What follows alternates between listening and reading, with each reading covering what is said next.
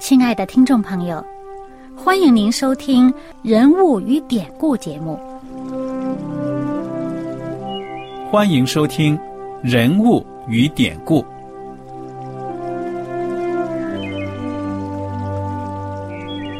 听众朋友们，当你读圣经的时候，不知道有没有过这样的想法？生活在几千年前的圣经人物。与我们这生活在二十一世纪的人有什么相关吗？那些古时候缔造了历史的伟人们，只是些令我们感叹而望尘莫及的对象吗？那些败坏了品德的小人和有负圣托的失败者，难道只是为了让我们嗤之以鼻吗？在这个人物与典故的节目里。我和小燕将与大家一起，通过圣经中的人物和他们的事迹，看看我们能从他们的故事中得到哪些启发，以便用正确的态度来对待我们每天所面对的生活和挑战，共同奔走天国的旅程。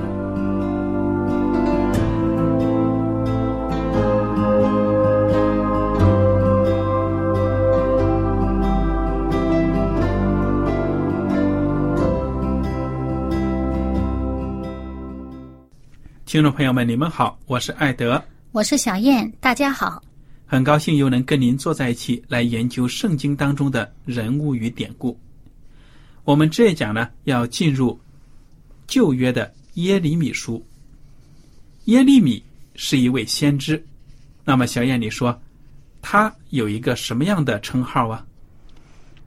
眼泪，哭泣，流泪的先知，英文呢就是 weeping prophet。流泪的先知，那么说明这个耶利米呢，常常为了百姓，为了他们的不听话而伤心流泪，因为呢，先知是上帝在人间的代言人呢。嗯。那么，上帝对以色列百姓有很多很多的话要讲，因为这个百姓呢不听话，那么先知。当他真心的去爱世人，把上帝的警告、鼓励要传给世人的时候呢，他的感情也会融入其中的，对不对啊？嗯，就像当年的摩西啊，所以我们流泪祷告。对了，我们也知道耶利米呢生活的这个时代啊，这百姓很不像话的，那么这位先知呢就常常的流泪，所以呢就得了这样的一个称号，就是流泪的先知。好，那么小燕呢，你就带给我们看看这本书里面耶利米呢，他的重点有哪些？嗯，这个耶利米先知呢，他是出生在祭司城的，嗯哼，呃，在一位祭司的家里出生的。嗯，那么照理说呢，他也是可以做祭司的人啊。那么在他很年轻的时候呢，上帝就呼召他做先知。嗯，那么呃，我们知道，嗯，在这个。以色列人的这个犹大国啊，最后的时候有一位改革家，有一位非常好的王，叫做约西亚。嗯。那么在约西亚，他是也是很小就做国王。那么他在十二年，就是他登基十二年的时候，他开始实行改革。嗯哼。啊，要把以色列百姓带回到上帝面前。那么在这个约西亚，他是十二年开始改革，而在第十三年呢，上帝就呼召耶利米。做先知，嗯啊，那么上帝有很多的话呢，要让这个先耶利米呢向百姓宣告。那么当时我们知道耶利米还是很年轻的呀，嗯，那么上帝呼召他做先知，他就自己觉得我不配嘛啊。我们看这个第一章的第六节，耶利米说：“主耶和华呀，我不知怎么说，因为我是年幼的。”那当时上帝就鼓励他，他说：“你不要说自己是年幼的，因为我差遣你去哪儿呢，你就去哪儿；我叫你说什么，你就要说什么。啊，你呢不要惧怕他们，不要惧怕那些人，因为呢我与你同在，我要拯救你。然后我们看呢，这个上帝呢就伸手按了他的口，就说呢，我已经把当说的话传给你。嗯哼，那么他的职责就是把上帝交给他的话，他要去转告给百姓听。对呀、嗯我对这个圣经啊，这第一章前半部分特别特别有感触的经文呢，就是第五节嗯这句话，真的是太感动人了。其实呢，我想上帝呢，对我们每一个人都会苦口婆心的说这句话的，嗯因为上帝呢知道我们的价值。这句话我跟大家读一下吧，嗯《耶利米书》第一章第五节：“我未将你造在腹中，我已晓得你；你未出母胎，我已分别你为圣，我已派你做列国的先知。”你看看，上帝对耶利米多鼓励啊！嗯，我不但现在知道你，就是在你还没有还没出生，对了，还没有在你的母亲还没成型体中还没有形成，我就知道你了。嗯而且呢，我选的你呢，是要分别你为圣，派你做列国的先知。嗯那么我们也可以想想啊，哎呀，有的人说我是喜欢物理，我是喜欢设计一些机械什么什么的。那么你可以想象了，上帝对你说：“我早就知道你的爱好了，我也给你这个特长，嗯而且呢，我想让你成为一个成功的工程师，对这个社会呢有帮助。嗯不管你有什么样的理想，哪怕你是歌唱家，或者说是演员，上帝呢给你才能，他都知道你的。其实上帝一早已经为我们预备了。那么我们是不是发现了上帝为我们所预备的这些？那么在我们的人生当中发挥我们的这些呃，上帝早已赋予我们的这些呃呃天赋也好呢，使命也好呢？嗯，如果我们发现了，而我们又愿意遵照上帝给我们的带领去做的时候呢，我们对这个呃人生啊，我们我们这个人生对整个我们的社会，对我们周围的人呢，都是很有益处的。对呀、所以我就想到呢，我们在这个世界上有形形色色的人，有些人呢，可能生来缺乏健全的身体，有残疾；有些人呢，可能觉得自己没有什么才干，好像读书呢也不成。那么我究竟在这个世界上有什么价值呢？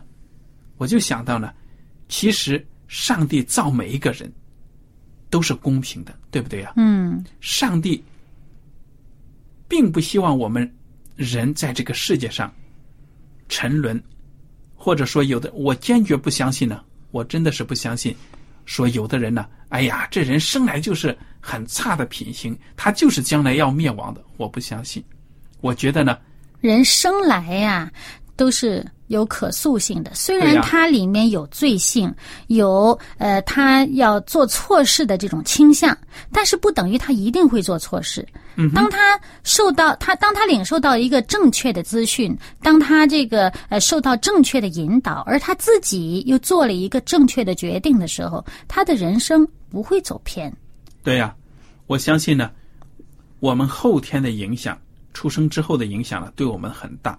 我们自己的选择力呢，对我们的人生影响也是决定性的。嗯、对呀、所以我们就鼓励收音机旁的听众朋友们呢，看清自己的价值，知道你在上帝的眼中是宝贵的。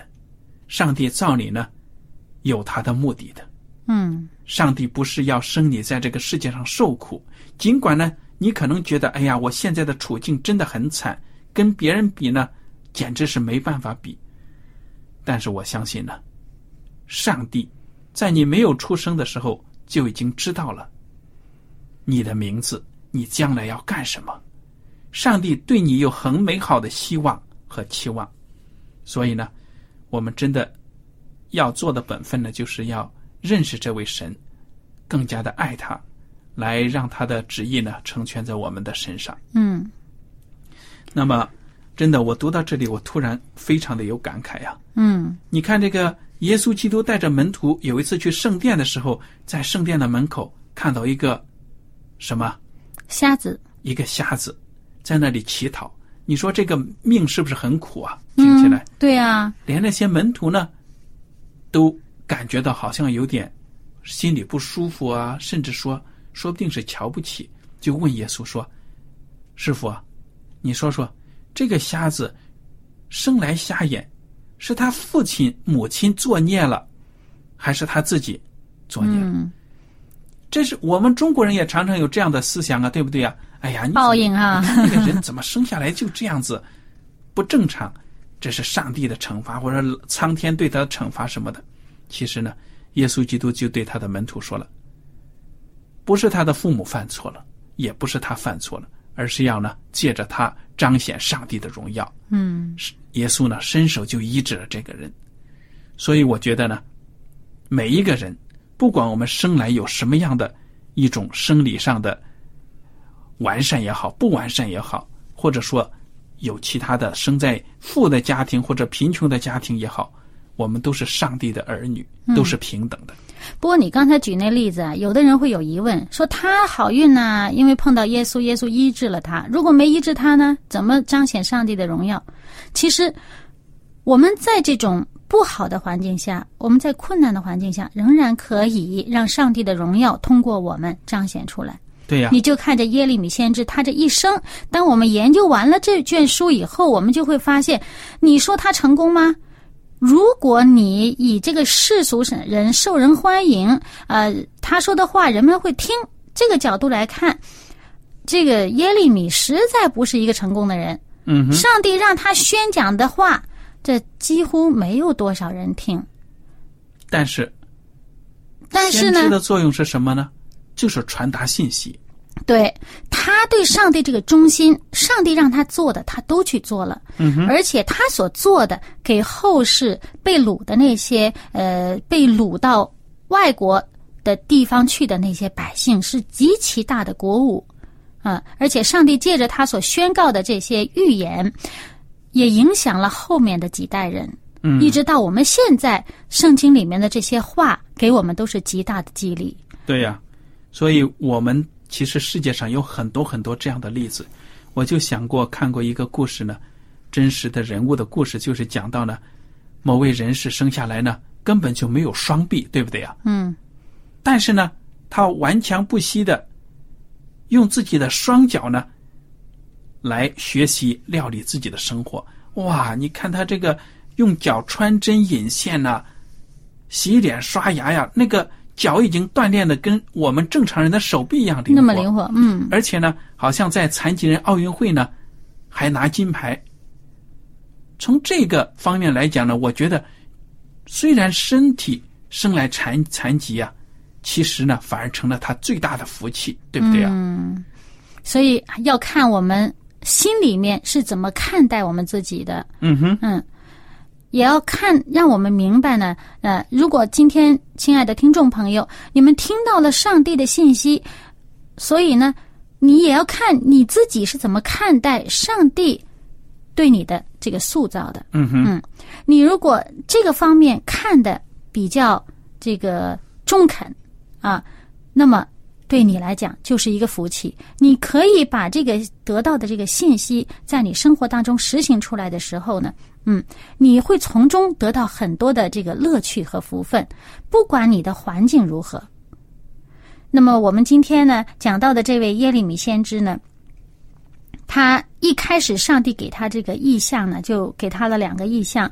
那么呃，让他去宣告的这个意象呢，就讲到呢，是他看到一个一个烧开了的锅从北边倾泻，这个倾倒下来。嗯，那么这就是一个祸患要临到，从北方临到这个他们这里，这以临到以色列人的这么一个一个一个预兆，告诉他要向这个百姓发出警告啊。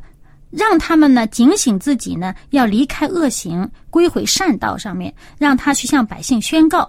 而呢，而且上帝呢也预先告诉他了，你去宣告这信息的时候，你肯定会受到这个呃大家的这个呃不认同，也会被人围攻啊、这个圣经上我们看到这一这一章的最后呢，就讲到呢，君王啊、首领啊、祭司啊，还有这个地上的这个众民都要反对你。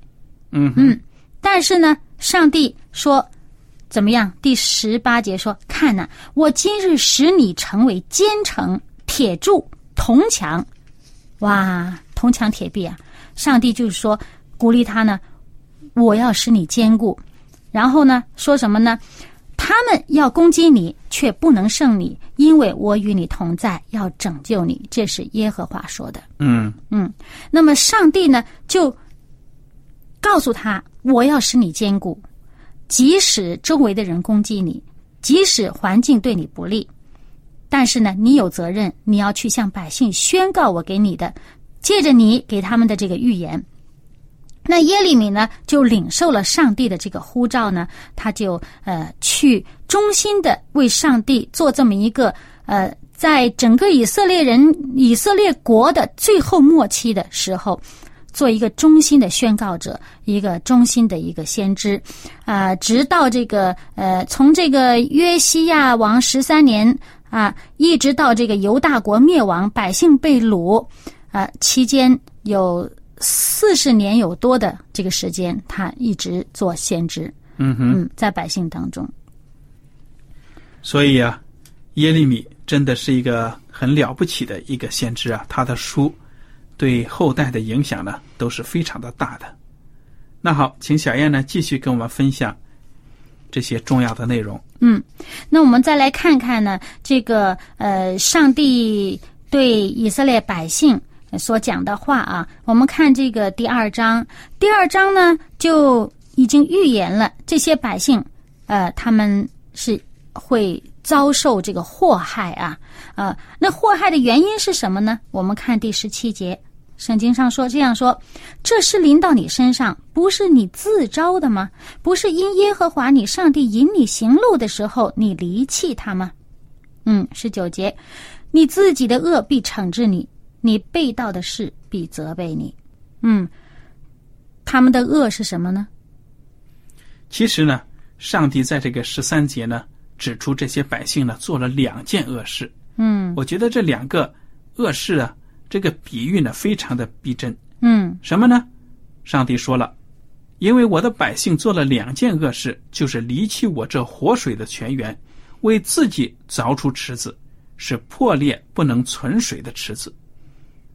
哇，最重要的呢，就是他，他们这些呢离开了上帝，而且呢自己给自己造出一个池子来，死水的池子，而且这池子还是漏的。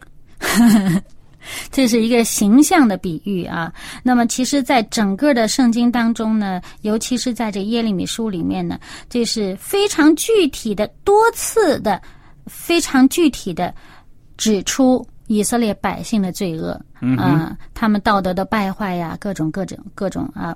那么就是，而且呢，他们不止这方面的罪恶呢，而且呢，他们要自己用自己的办法去解决他们因为这作恶而而引致的一些祸患。嗯嗯，他们没有说我在呃做了错事，我遭了这个呃，好像这个受了罚或者遭了。罪以后，我寻求耶和华上帝帮助我，有什么解决的方法？不是，上帝派了先知去警告他们说：“你们要归回到我这里。”他们仍然不，我不，我还用我们自己的方法来解决。嗯，所以呢，这是很可惜。那么耶利米也因此呢，经常就是泪流满面的为他们祷告啊，呼吁他们回头啊。那么在我们看这个呃耶利米书第三章这个。里面呢，上帝就用这个夫妻的关系来做比喻，就指出这个以色列人的这个被盗和他们的污秽。嗯哼，他们讲到这个圣经上讲到呢，北国以色列是行淫而被休了，但是他的姐妹南国犹大呢，不但还不惧怕，反而呢也去学着他这样去做，只不过呢，他是。假意的归回上帝，这是行诡诈。那么，艾德，你跟我们讲讲这个属灵上的是一个什么样的比喻呢？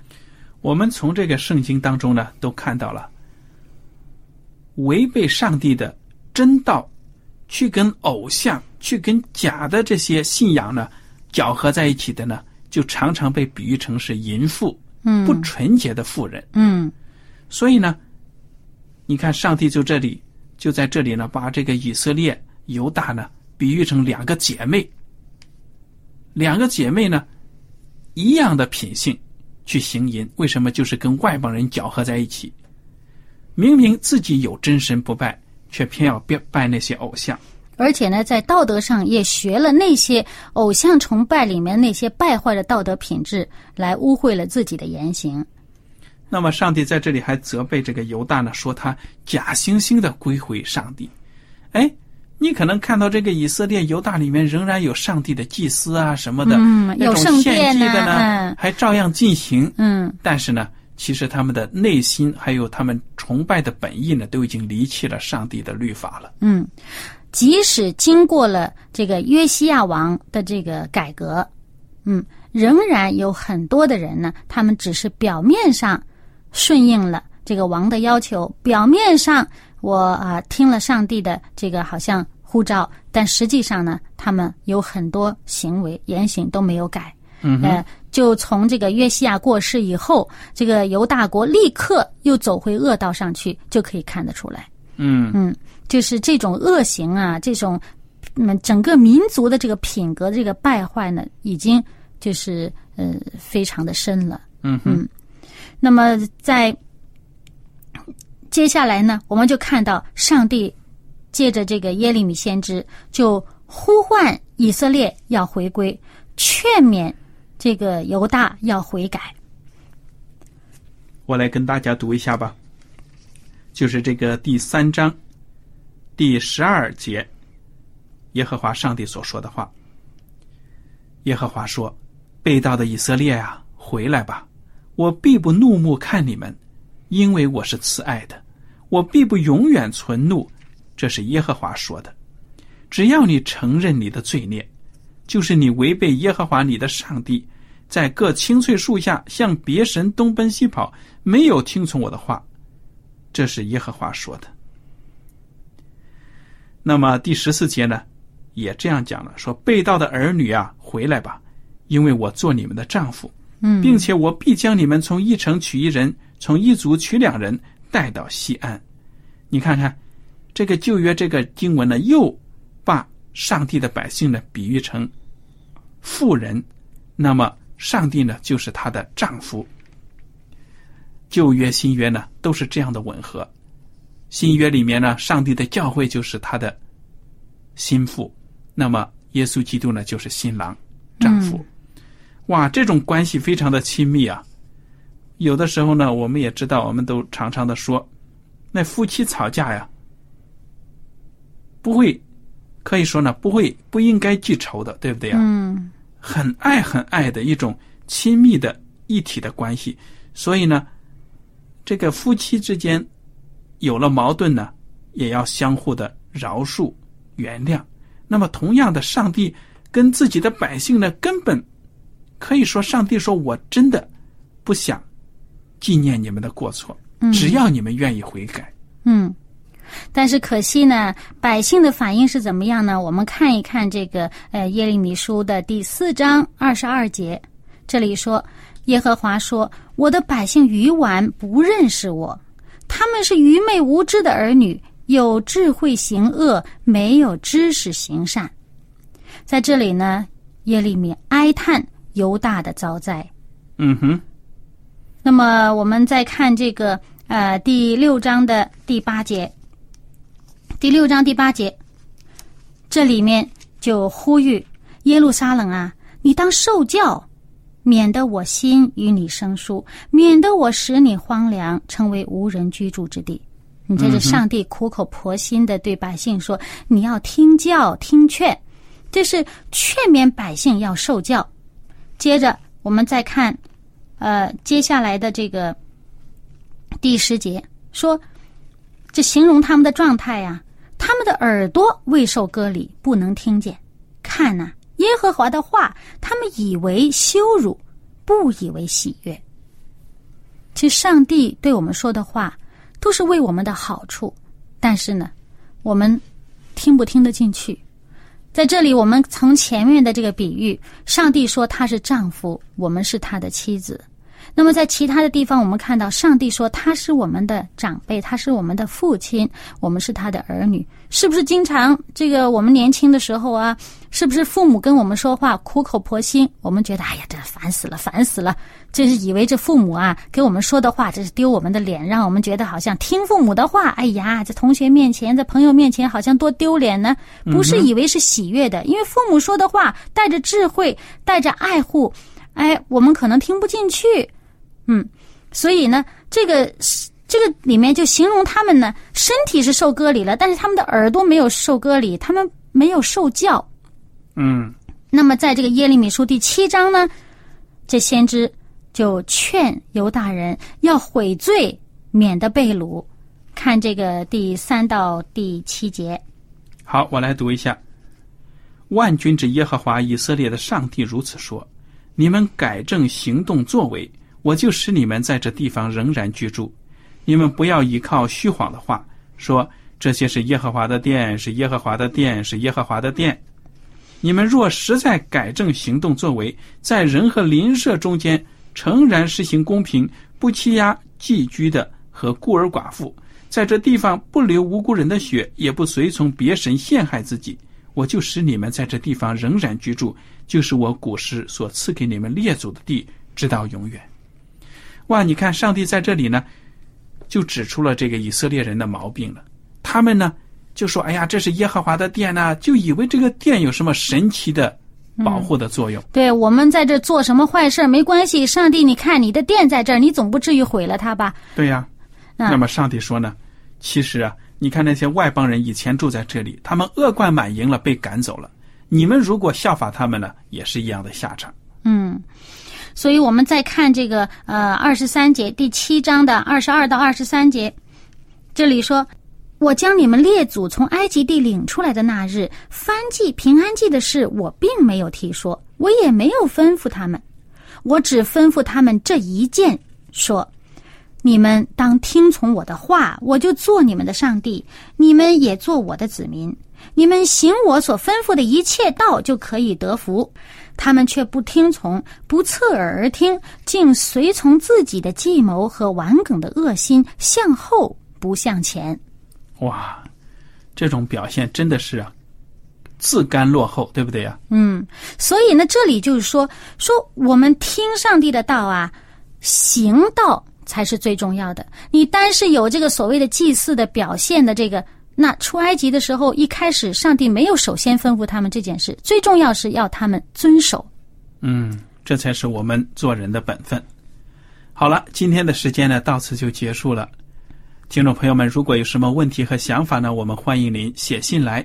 爱德小燕，感谢您今天的收听，我们下次节目再会。再会。喜欢今天的节目吗？若是您错过了精彩的部分，想再听一次，可以在网上重温。我们的网址是 x i w a n g r a d i o 希望 radio，或是找旺福村也可以找到。记得把好东西介绍给您的朋友，与他一起收听。